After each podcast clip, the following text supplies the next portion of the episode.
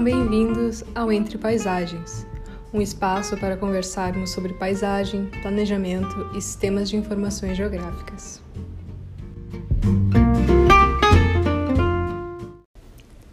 Na primeira parte desse episódio, refletimos o entendimento sobre o que é a paisagem e as suas dimensões fundamentais, o objeto, o sujeito e o tempo.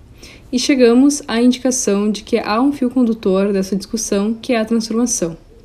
Na segunda parte desse episódio, vamos refletir sobre o estudo da paisagem e como essa reflexão pode ser importante para a vida das pessoas.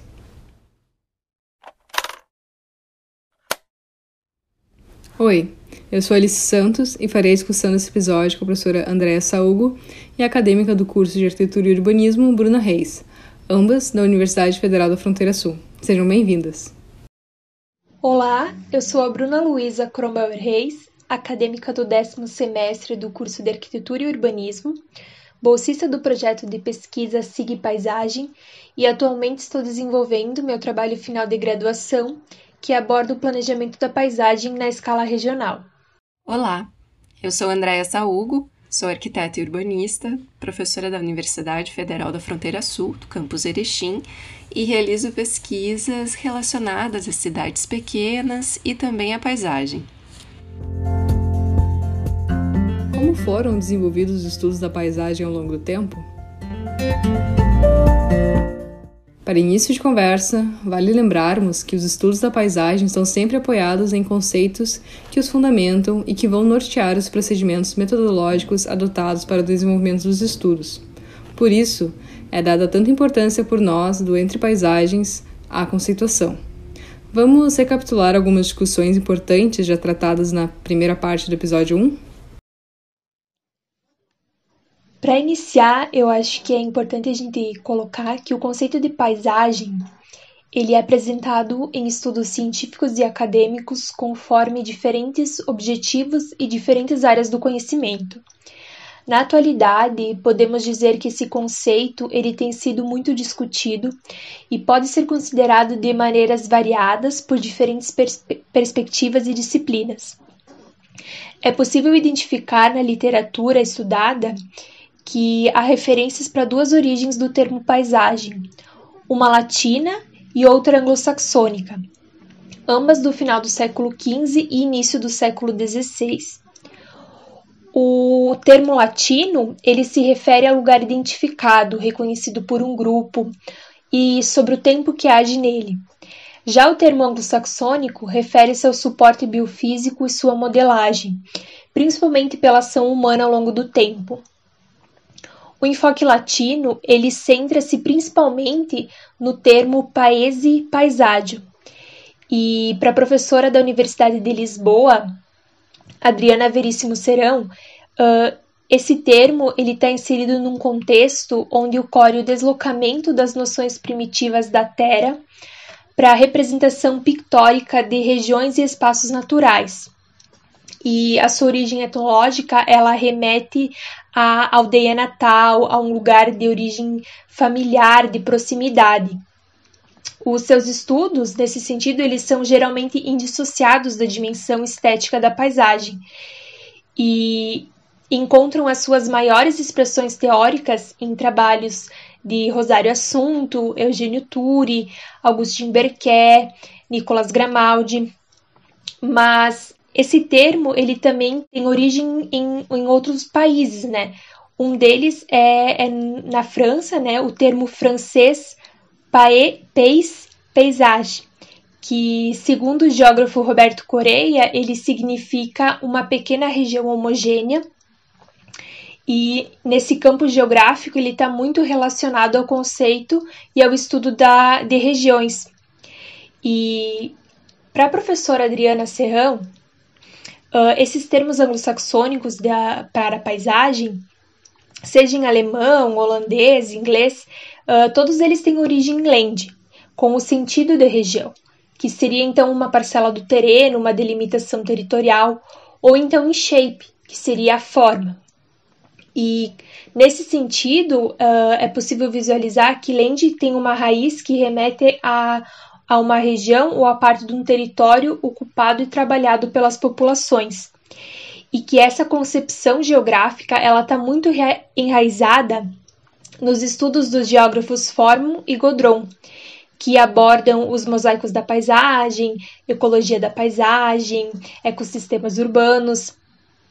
E há também outros estudos que relacionam a ecologia das paisagens e o planejamento regional, também o planejamento urbano, ambiental, principalmente uh, o arcabouço teórico prático que é desenvolvido nas escolas americanas de design da paisagem.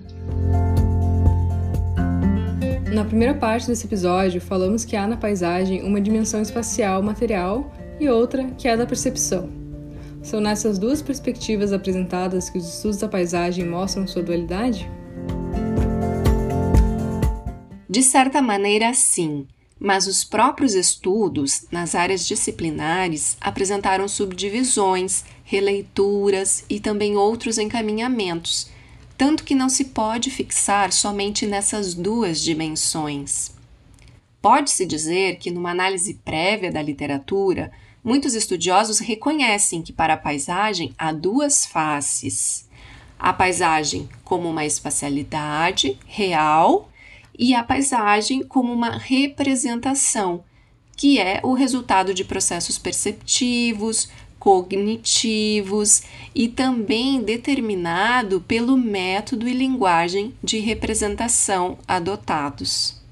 A dupla face da paisagem é identificada conceitualmente nos estudos de diversos autores, sendo que nós podemos citar Troll, Berquet, Assunto, Turri, e também, de certa maneira, por Bertrand e por Santos. Enquanto outros autores né, trazem enfoques que se voltam mais para a paisagem real, como os trabalhos de Simmel, Laurie, Absaber e Forman também. Outros autores ainda destacam o aspecto da representação e significação da paisagem para o homem e sua comunidade.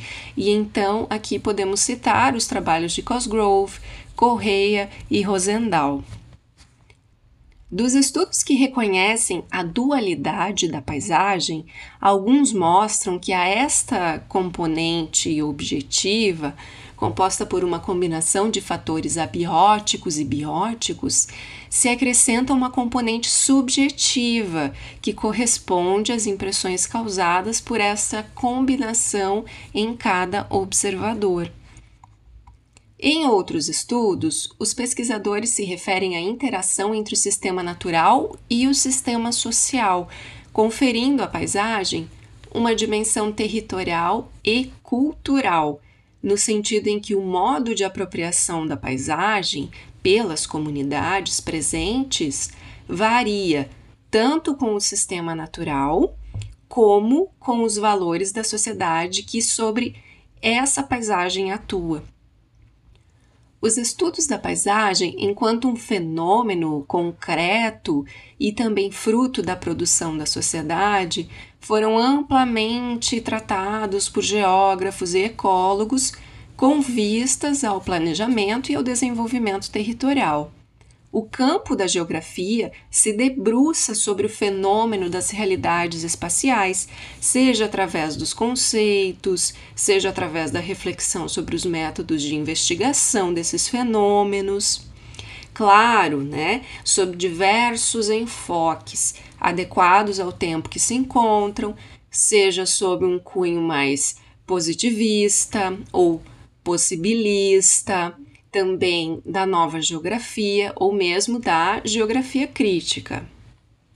Nesta última, a geografia crítica, nós podemos destacar o trabalho de Milton Santos, com grande relevância. A abordagem que Milton Santos faz para o espaço e para a paisagem é um tanto controversa. Ele diz que dá-se o nome paisagem ao conjunto de formas que, num dado momento, exprimem as heranças que representam as sucessivas relações entre o homem e a natureza. O espaço são essas formas mais a vida que os anima. E deste modo, o espaço e paisagem, enquanto um híbrido, só existem mediante uma dupla face que não poderá ser dissociada. A partir dessa conceituação sobre a paisagem adotada pelo grupo, é possível estabelecer as linhas teórico-metodológicas que fundamentam o planejamento da paisagem? Elencamos aqui algumas linhas teórico-metodológicas que a gente utiliza no grupo e que podem ajudar a nossa compreensão. Uma delas, então, é de Metzger, que afirma que Troll e outros pesquisadores, sob forte influência da geografia humana da Europa Oriental e da Alemanha, focaram-se no conhecimento dos limites e das potencialidades de uso econômico de porções territoriais enquanto unidades de planejamento. Também tem as linhas de aplicações práticas na solução de problemas ambientais, onde destaca-se o trabalho do geógrafo Georges Bertrand, que desenvolveu o método GTP, Geossistemas, Território e Paisagem. Para ele, os geossistemas então são sistemas geográficos em relação às conformações biofísicas, territórios são relações sociais, a apropriação humana, e a paisagem é uma combinação dinâmica e instável de elementos físicos, biológicos e antrópicos que interagem uns sobre os outros e fazem da paisagem um conjunto único e indissociável em contínua evolução. Também tem Forman e Godron, que iniciam com uma abordagem ecológica e posteriormente passam a uma abordagem de ecossistemas urbanos, onde eles trabalham com a ecologia da paisagem e tomam ela como uma área de terra homogênea composta por um cluster interativo de ecossistemas que se repete de forma semelhante e que possui três características principais: estrutura, função e mudanças, sendo que essa última então são alterações na estrutura e na função do mosaico ao longo do tempo. Esses autores eles dão à paisagem a característica de ecossistema, com capacidade de processamento de grandes complexidades, capaz de organizar-se em padrões. Essa estrutura de investigação, ela se debruça sobre as transformações dos ecossistemas em interação com a ocupação humana, ou seja, ela busca compreender as dinâmicas da paisagem para tomá-la como um ponto de partida para os estudos do restabelecimento de ecossistemas ecológicos e urbanos. E são nesses estudos que se, que se baseiam as instâncias propositivas do Landscape Design, que foi adotado de forma sistêmica no final do século XX.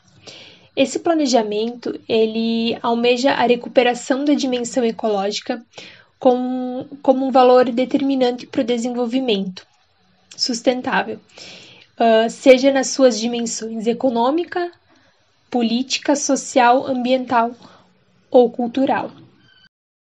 São várias as contribuições que temos para o campo da arquitetura e urbanismo. Encontra-se em Olmsted, no final do século XIX, nos Estados Unidos, uma importante âncora para o contexto das ocupações humanas, das urbanizações e dos espaços livres estruturantes das paisagens naturais e culturais. Também na década de 1960, podemos destacar os estudos de McHarg, com a contribuição de Desenhando com a Natureza, Diane Spear, com o Jardim de Granito e também a Linguagem da Paisagem. E mais próximo da atualidade, Steinitz, com propostas de geodesign, que alia o planejamento da paisagem, o SIG, geoprocessamento e também processos participativos do planejamento e gestão das paisagens. Os estudos de Michael Hugh com The Urban Landscape e Cities and Natural Process, e também de Pierre Belanguer com a infraestrutura da paisagem, que são propostas de requalificação das paisagens urbanas mediante o desenvolvimento de projetos voltados à renaturalização das cidades, também trazem uma ênfase bem importante em relação aos corredores verdes e azuis como melhorias funcionais da paisagem. Uma outra oportunidade de estudar a paisagem com vistas ao planejamento territorial é o método de identificação e caracterização de porções territoriais que são denominadas como unidades de paisagem. Para os estudiosos da paisagem da Universidade de Évora, Teresa Correia, Alexandre Abreu e Rosário Oliveira, as unidades de paisagem são porções territoriais que apresentam padrões morfológicos específicos. Então, cada unidade é relativamente homogênea em seu interior. Sua diferenciação e caracterização é baseada em distintos elementos que as constituem.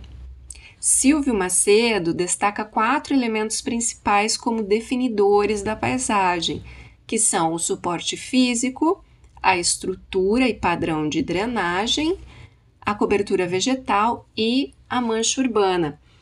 Na minha tese, eu destaco ainda a importância de considerar múltiplas escalas nessa abordagem, além de analisar os aspectos antrópicos, como os dados socioeconômicos, os aspectos físico-territoriais, como o uso do solo, e também aspectos sensoriais, como a percepção auditiva, também a percepção visual, para, no conjunto, então, obter a caracterização da paisagem.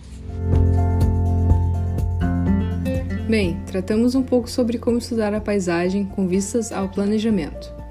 Mas por que o estudo da paisagem é importante para a nossa vida?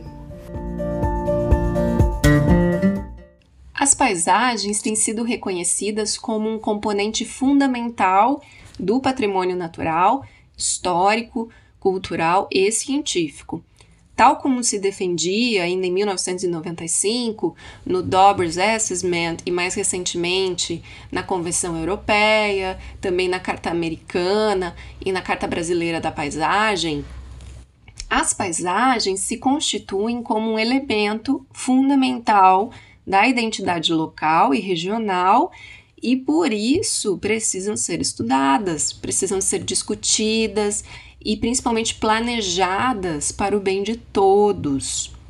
Se o estudo da paisagem se debruça sobre interações entre os elementos naturais e antrópicos, organizados de maneira dinâmica num dado espaço geográfico e período de tempo, que até segundo Santos representa diferentes momentos do desenvolvimento de uma sociedade, né? Então, estudar a paisagem é estudar como a sociedade transforma o meio onde vive. Exatamente. E isso é muito importante, né? Porque nos permite refletir sobre nossas ações e avaliar se as transformações que estamos impondo às nossas paisagens estão contribuindo ou não para o nosso futuro comum, seja enquanto indivíduos, comunidade, sociedade e até mesmo humanidade na Terra. Uh, eu acho que o grande desafio da contemporaneidade é entender a paisagem na sua complexidade e aplicar esse conhecimento para a melhoria da qualidade de vida das, das, inúmeras sociedades, dos inúmeros povos, diante da, das muitas problemáticas atuais que se colocam, né? Nosso episódio se encerra por aqui. Gostaria de agradecer à professora Andréia e à acadêmica Bruna pela contribuição de hoje. Lembrando que elas também estarão conosco na parte 3 desse episódio, onde vamos discutir sobre a dimensão humana da paisagem, ou seja, sobre a paisagem do ponto de vista da percepção. Espero que todos tenham gostado. Destacamos que os estudos, autores e publicações elencados, discutidos e interpretados nesse podcast se baseiam nas áreas temáticas de interesse do grupo mas há diversos outros estudos, autores e publicações que fazem importantes contribuições com a temática abordada.